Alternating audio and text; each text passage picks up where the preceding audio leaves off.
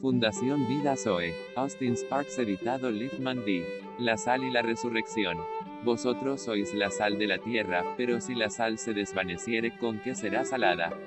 Porque todos serán salados con fuego, y todo sacrificio será salado con sal. Buena es la sal, mas si la sal se hace insípida, ¿con qué la sazonaréis? Tened sal en vosotros mismos, y tened paz los unos con los otros. La sal es un símbolo de lo que es incorruptible, y que se encuentra en su incorruptibilidad contra la corrupción, contra la muerte, desafiando y dominando. Eso no es otra cosa que la vida de resurrección del Señor Jesús, que representa un gran desafío a la muerte, a la corrupción. Vimos los tipos en Eliseo y Pablo, y todo lo del hombre, se lleva a las aguas de Jericó. No es muy evidente que estos hombres es un tipo del poder de la resurrección de Cristo, de la vida triunfante sobre la muerte. Hay un tipo tan completo, tan rico. Pero, ¿cuál es el valor espiritual y la aplicación espiritual para nosotros mismos?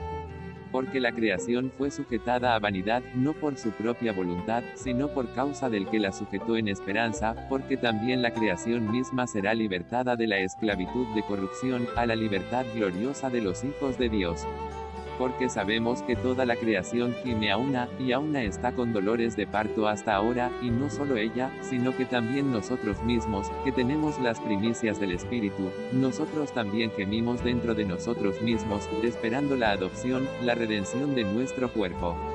Porque en esperanza fuimos salvos, pero la esperanza que se ve, no es esperanza, porque lo que alguno ve, ¿a qué esperarlo?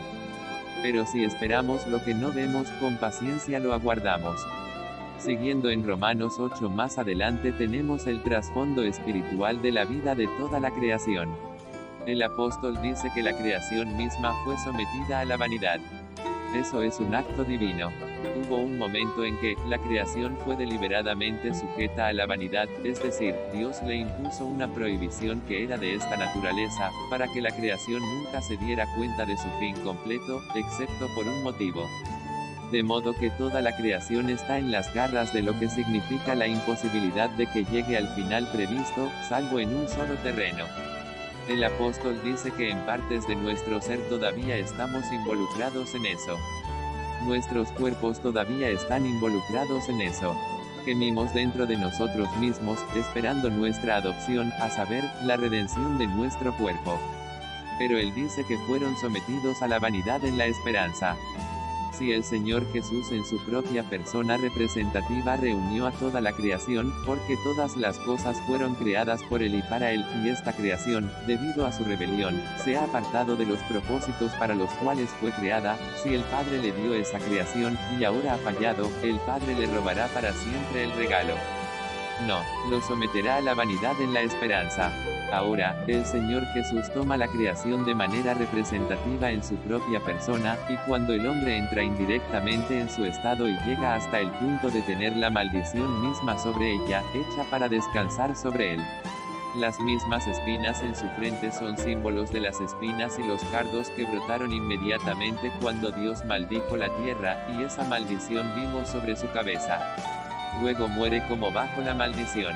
La muerte universal se concentra en él, y él muere bajo una maldición. Cuando él está muerto, ¿dónde está la esperanza? Al mirarlo naturalmente no hay esperanza, pero Dios lo levantó de los muertos. Espíritu, ahí es donde está toda la esperanza. Pablo dice, en Dios que resucita a los muertos.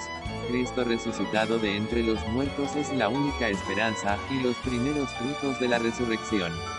La esperanza está en Cristo resucitado. La esperanza es la resurrección en Cristo disponible a nosotros por su Espíritu, Él es la sal de la tierra, Él es la sal en nosotros.